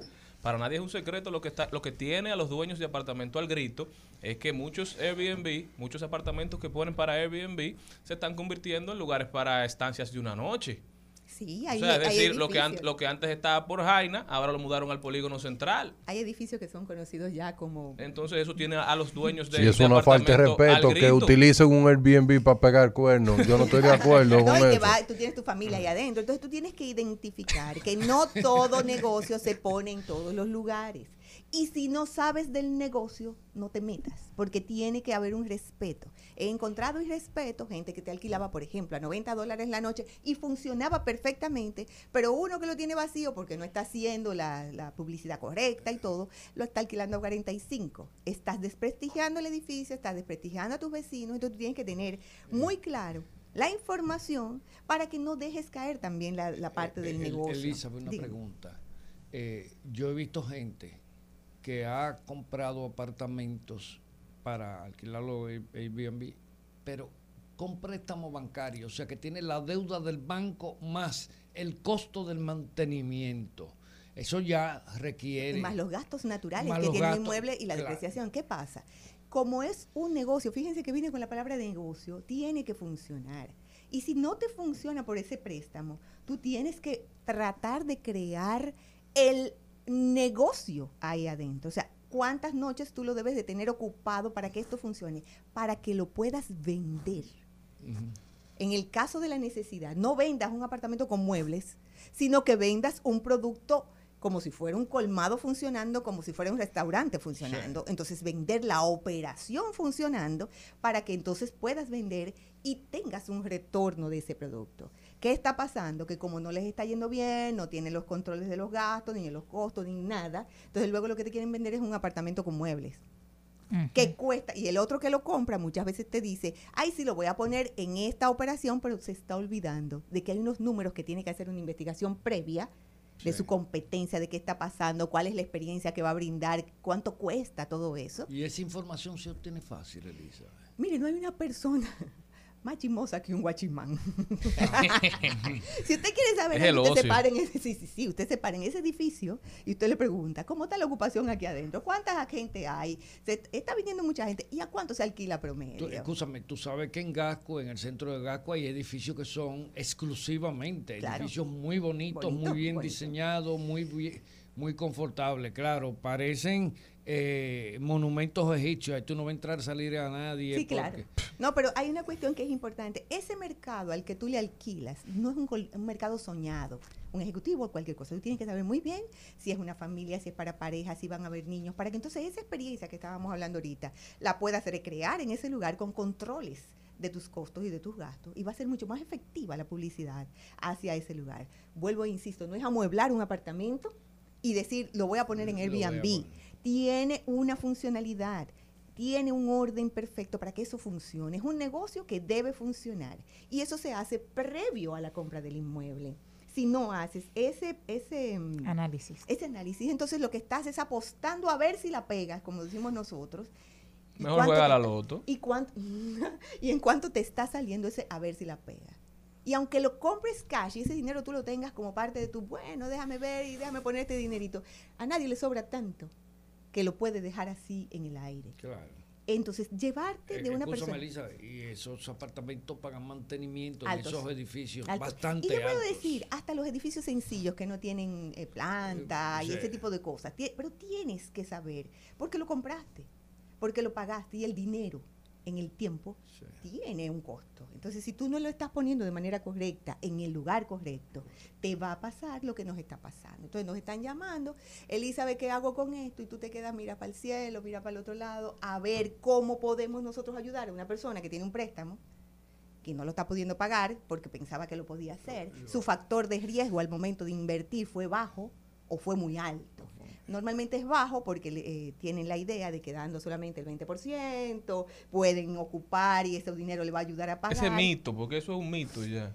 Mira, yo no te puedo decir ni que es mito o no. Alguno le habrá dado resultado, pero las tendencias, mientras más frecuencia hay, más barato se va poniendo la cosa. Así es. Entonces puede hacer, tienes que dejarte asesorar, tienes que mirar cómo vas a hacer la compra para que esa experiencia que estábamos hablando hace un ratito, que era exquisita, se pueda lograr. Brillante como siempre, Elizabeth Martínez. De verdad que esto es una escuela. Si Ay, eso es, señores, aquí en la radio, aprendiendo y enseñando, imagínense si usted la, la contacta. Esto es Elizabeth, cá- cátedra inmobiliaria. así es. ¿Cómo puede la gente comunicarse contigo? Estoy a la orden de todos en Elizabeth Martínez Rimax y me encuentran. Señores, muchísimas gracias por escucharnos. Elizabeth, muchísimas gracias por estar con nosotros, enseñándonos. Nosotros continuamos. Estás escuchando Al Mediodía con Mariotti y compañía. Rumba 98.5. Una emisora. RCC Media. Seguimos, seguimos, seguimos con Al Mediodía, con Mariotti y compañía. Bueno, señores, y venimos a hablar de migración. Tenemos a nuestra querida Judith Félix. Qué feliz, porque es una autoridad al momento de hablar de migración. Buenas tardes, Judith. Hola. Qué alegría recibirte aquí Yo en Al Mediodía. Muy contenta yo estoy también de poder estar aquí con todos ustedes, señores, hablando un poquito de migración no nada más americana. Tenemos la migración europea, tenemos la migración canadiense, que ahora es un nuevo sueño que tienen muchos, muchos jóvenes y no tan jóvenes, ¿verdad? De poder vivir en un país así tan maravilloso como Canadá. Cuéntanos el día de hoy del tema del proceso del visado para el 2024. ¿Cómo es? ¿Vamos Mira, apostando desde es- ahora eso o es qué? algo buenísimo que yo quiero aclarar. Eh, hay algunos videos que están saliendo en las redes de algunos eh, asesores de migración diciendo que ya abrió el consulado para citas, eh, para nuevas citas. Y no es cierto, no es así. Lo que pasó fue que parece que el sistema tuvo como un lapso y de repente empezaron a, abrir citas para el 2022, pero ese lapso duró como dos horas o tres horas y nuevamente fueron puestas para el 2023 y 2024. No ha abierto todavía el consulado de los Estados Unidos en su sección consular para las visas de paseo nueva. ¿Qué prometió UCIS? ¿Qué anunció UCIS, que es Inmigración de los Estados Unidos, que prácticamente es la autoridad mayor en este tema? UCIS dijo que en junio iban a abrir la mayoría de oficinas consulares, ¿verdad? O sea, los consulados en el exterior. No ha dicho fecha, no han dicho nada, pero se presume, es una presunción que en junio abrirá el consulado. Ahora bien, no hay ninguna notificación, no hay absolutamente nada publicado ni en la página del consulado, ni en el Instagram, ni a nosotros los abogados autorizados no han avisado nada tampoco. No, es una presunción porque UCIS dijo, ¿ok? Ahora mismo no está abierto el consulado para las visas de paseo nuevas. Si abre en junio, como dice UCIS, entonces se presume que las citas estarán entre octubre y diciembre de este año. Vamos a ver si es verdad. Y todas esas personas que han estado esperando, que estaban desde eh, hace dos años, ¿verdad? De 2020 esperando, pues entonces también podrán tener pues la posibilidad de que se le acerque más la cita. Porque todas las personas la tienen para el 2023, 2024, imagínate tú, que se la han ido cancelando, cancelando, cancelando, cancelando y se la han ido retrasando. Entonces esperamos que eh, esto sea así, que abra pronto y para este año empezar a tener algunas citas de visas de paseo. Y hemos visto que hay un rebrote de COVID a nivel internacional y en el país. ¿Cómo afecta eso el tema de los visados? Muchísimo. Además del consulado, el, visado en sí. eh, eso es un gravísimo, imagínate tú, porque que el consulado, señor, este, este consulado de aquí, a pesar de nosotros ser de 10 a 12 millones, que todavía no, lo tenemos claro, ¿verdad?, de habitantes, es uno de los más concurridos del mundo, del mundo. Nosotros somos el cuarto país que más emigra a los Estados Unidos. Oye, eso. Oigan Wow. bien, entonces, a pesar de ser tan pequeñitos, tenemos esa, esa cultura, ¿verdad?, de emigrar. Entonces, son muchísimos casos, son miles y miles de casos que están eh, esperando cita, tanto para visa de paseo como para residencia, ¿eh? No nada más la visa de paseo. Algunas visas de emergencia sí se están dando, las renovaciones de visa también, pero únicamente, mire cuáles renovaciones de visa. Yo quiero aclarar eso. Vamos a suponer que tú me dices, Judy, mira, yo tengo 10 años de visa y se me vence. Entonces yo te digo, ok, ¿dónde, ¿dónde solicitaste tu última visa? Aquí en República Dominicana, perfecto. Entonces tú calificas para el eh, sistema de renovación automática. ¿Qué significa? Que se llenan los formularios igualito, los formularios de 25 páginas hay que llenarlo, hay que pagar el impuesto igualito. La diferencia es que no vas a una entrevista consular, sino que nada más vas a Galería 360, te toman las huellas digitales, depositas y listo. En una semana, si todo está bien, tienes tu visa de vuelta. Tus 10 años, tus nuevos 10 años. Sí, ¿verdad? eso es rápido. Eso es renovaciones para personas que hayan tenido, tiene que cumplirse todas estas condiciones. Hayan tenido 10 años de visa. Los de 5 años no califican. Ok. 10 años de visa. Y su visa la hayan obtenido, su última visa la hayan obtenido en República Dominicana. En Porque si, por ejemplo, tú vivías en Yo España. en España ya lo solicité y me la dieron 10 solicitaste, años. Te dieron 10 años. Si se te vence ahora, En no el puedes- 2027. no puedes solicitarla de manera automática. Estoy hablando en este, en este, en este tiempo. Por que- ejemplo- de aquí al 2027 me imagino que sí, pero ahora mismo, si se te vence ahora, no puedes solicitarla aquí de manera automática, sino que tienes que esperar a que abra nuevamente el consulado para ir a una cita normal. Los o en su defecto, irte a España, al consulado de, de Estados Unidos en España, a renovar. No. Los venezolanos que están aquí entonces no aplican para la renovación, No sino la, la, la solicitaron aquí, la última, la que se les vence. Exactamente, exactamente. Cualquiera de los dominicanos y cualquier extranjero, pero te voy a poner este ejemplo, por ejemplo. Mira, este extranjero, su última visa la obtuvo aquí, tiene residencia permanente, entonces él sí califica, aunque sea Claro, extranjero. porque la obtuvo Porque aquí. la obtuvo aquí. Entonces, y tiene su residencia, que es importante, tiene su residencia Eso, permanente. eso te iba a decir, eh, hay que ser residente. Claro, para usted poder claro, la- claro, claro. Pero- Eso es lo primero que te están pidiendo, Lo primero. el carnet de Hay- residencia. Hay algunas excepciones. Ah, Los casos de emergencia, ¿Cuáles? única y exclusivamente, o casos humanitarios. Una emergencia, bueno, para ellos una emergencia es que tú tengas un familiar directo en los Estados Unidos que esté entre la vida y la muerte y que su último deseo sea verte, por ejemplo. O que tú vayas a ser donante de un riñón de una persona que está allá y que el único compatible eres tú. O que tú tengas una necesidad extrema de salud que aquí no la puedes resolver. Ok. Entonces eso hay que demostrarlo, el consulado se comunica con los médicos, le pregunta a ver si es verdad, le pregunta a su execuato. Y sale. Ya, ya se acabó el relajito de, ah, no, yo tengo un amigo médico, déjame decirle que me dé una carta. Ahora están llamando, mire usted médico, si es verdad que esta persona tiene esto, sí es verdad. ¿Y, deja- ¿y cuál es su exequatur? Déjeme su número de exequatur, lo buscan. ¿Desde cuándo es si su paciente? existe. Claro, es una historia un médica. Sí, completa. Sí, realmente. sí, sí, sí, confirman. Y si es así, bueno, pues entonces es emitida la visa de emergencia.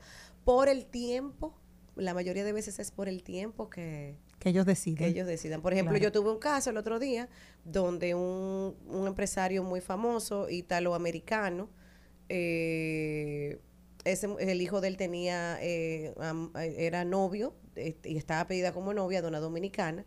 Y resulta que eso, eso fue un caso famosísimo en Estados Unidos, que lo atracaron, lo acribillaron, entraron para robarle, robaron todos los negocios y el hijo entró en un choque de depresión. Entonces, eso se pudo comprobar y ella pudo ir a acompañar a su novio en esos procesos del funeral del papá y todo eso. Wow. ¿Tú entiendes? Porque fue un caso muy sonado, fue un caso que era una De trascendencia. Claro, de Que es- trascendencia. que había una Entonces, forma le de cómo emitieron el comprobarlo. visado, pero le dieron una entrada, dos meses con una anotación especificando la ciudad a la que iba y todo.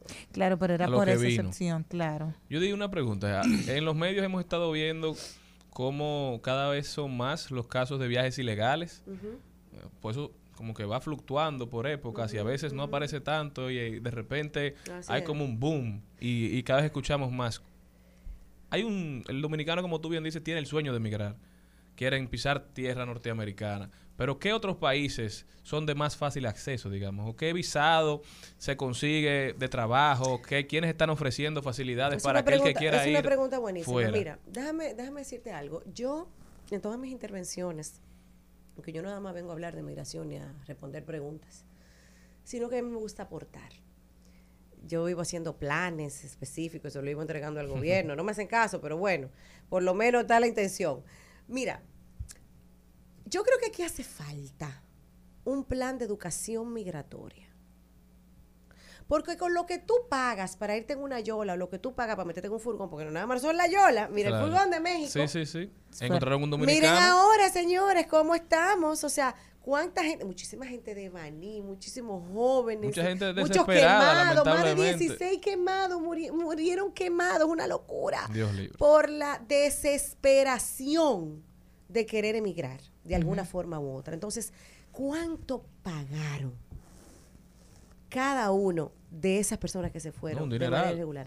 De 250 a 350 mil pesos, señor. Y pagaron para morirse. Para morirse arriesgando lo más grande que tiene uno. ¿Qué es lo más grande que tú tienes? Lo La vida. No, pero le está poniendo Entonces- barato. hasta entonces- 22 mil dólares por un viaje ilegal hacia, hacia México. 22 mil Pero te dólares. estoy diciendo, Cuando hermano, usted pone esos una- cuartos en una cuenta. Oiga bien, una cuenta bancaria, tú te organizas, lo vas ahorrando lo que sea, lo pones en una cuenta, lo dejas tres meses, cuatro meses, que se vea que tú tienes un ahorro de un tiempo, que de verdad tú lo estás haciendo. El, frute- el frutero de abajo de mi oficina, yo le voy a hacer cuento. El frutero de abajo de mi oficina, que siempre yo le compro mis frutas. Judy, ¿y qué es lo que yo tengo que hacer? Judy, pero vamos a evaluarte, ¿cuánto tú ganas? Aquí, vendiendo frutas. Bueno, yo me gano de 40 a 45 mil pesos al mes. Ok, pero tú no estás registrado en ningún lado. No podemos registrarte en impuesto interno como persona física. No te voy a registrar como compañía porque tú no tienes una compañía, pero Claro. si eres una persona física. Vamos a registrarte como persona física. ¿Cuánto tú tienes? Bueno, yo tengo como ciento y pico. Bueno, pues entonces trata de llegarme por lo menos a 200, más o menos, para que se vea. Y tú tienes, un- sí, yo tengo un carrito ahí que compré ahora, lo tengo financiado. No importa que lo tenga financiado. ¿Y quién no tiene, y quién no tiene Claro. préstamos? ¿Quién no tiene préstamos?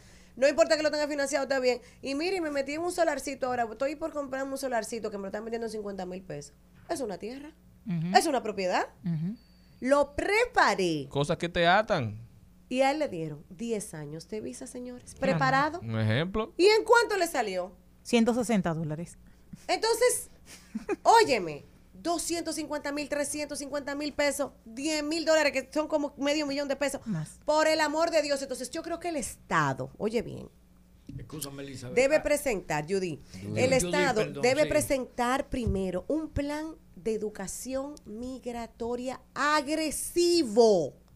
Publicidad masiva, vamos a dar charlas, vamos a, gratuita, vamos a, a- a hacer spot de televisión, de radio, vamos a dar A alguna clase concientizar. financiera para explicar explicar qué es lo que necesita una gente para solicitar una visa. Señor, usted no tiene que ser millonario para eso. Óyeme, vamos a hacer un compromiso de que tú vuelvas otro día, de verdad, porque me, me ha hecho, se me ha hecho súper cortito y tú sabes que aquí el tiempo No, y es qué un dictador. y qué propuesta, de verdad. Exacto, me encanta porque como dice ella, me encanta aportar y qué bueno que personas con experiencia como Judith tengan el- la facilidad de llegar a los medios y educar. Así que nosotros no tenemos cómo agradecerte que hayas estado esta tarde con nosotros aquí. Y yo a ustedes, señores. Mire, recuerden mi canal de YouTube, Judith ¿Dónde te pueden- Félix. Ahí está. Judith es con Y al empezar, no con J. ujú. Félix con Z. Mi Instagram, Judith Félix 01. Síganme, síganme, síganme. Sí, es una síganme, orden. síganme, síganme. Judith Félix 01. Me pueden seguir ahí. Y por supuesto, el teléfono de la oficina para citas. Nosotros tenemos citas eh, online y también presenciales. Ajá. Es el 809-533-8461. Repito, 809-533-8461. Me encantó. Y no se también. limite. Llame, no importa dónde usted se encuentre, porque es es hacer el caso. Claro, eso es así. Son números que puede salvar vidas, ¿eh? Sí. Eso es así. Para, para que sepa. Al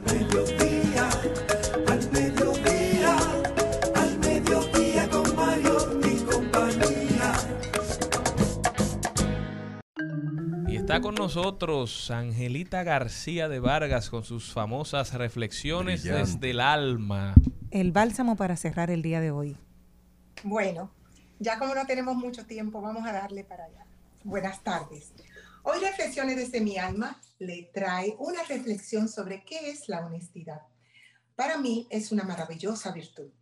La honestidad es el valor que nos permite vivir una vida coherente, es decir, que lo que pensamos, sentimos y hacemos está en, sincro- en sincronía.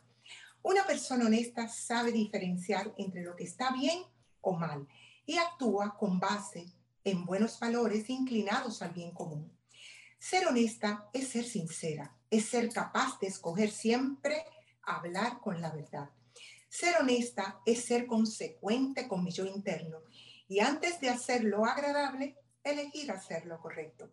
Las personas honestas son leales, transparentes, sinceras, compasivas, cumplidoras, se ocupan de cumplir lo que prometen y son personas muy valiosas y viven con más armonía y con mejor salud mental.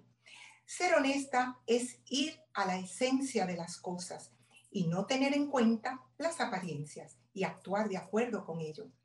Cuando soy realmente honesta, se instala la coherencia en mi vida y todo lo que ocurre llega con un gran orden, proporcionándome una sensación de seguridad y paz. Cuando soy honesta conmigo misma y con los demás, genero esa misma honestidad. Una persona honesta siempre apoya la verdad, la rectitud y la justicia. Es importante que todos, pero todos aprendamos que un comportamiento honesto genera respeto, admiración, buenas amistades, pero sobre todo genera buenos merecimientos en el récord de nuestra historia de vida. Las personas honestas aman hacer algo útil en beneficio de los demás. Disfrutan la satisfacción personal que sienten al hacer una buena acción. Una persona honesta actúa con rectitud, aunque nadie la esté viendo. Ahí se encuentra su verdadera honestidad, integridad, valor y grandeza. Hoy tengo claro que todo lo que doy de corazón y sinceridad regresa a mí con mayor proporción. La honestidad no será el estilo favorito de todos, pero sigue siendo el vestido más hermoso que una persona pueda puede usar en cualquier circunstancia. Así finaliza en el día de hoy mis reflexiones desde mi alma, desde mi amor, Angelita García de Vargas. Y recuerden siempre brillante. que la mejor decisión que podemos tener es ser buenas personas. Créanme, Amén. Los quiero mucho. Qué hermosa. Hermoso, así, hermoso. así esa es la ropa que me voy a poner hoy, de honestidad. Muchísimas gracias. Y ¿Qué te con pareció? ese hermoso mensaje nosotros nos despedimos. Ojalá y esto se quede con todos ustedes a través del día y tengan excelente resto del mismo. Esto fue Al Mediodía Radio. Muchísimas gracias por acompañarnos. Hasta mañana, Pueblo Dominicano, si Dios quiere. Hasta aquí, Mariotti y compañía. Hasta aquí, Mariotti y compañía. Hasta mañana. Rumba 98.5, una emisora RCC Media.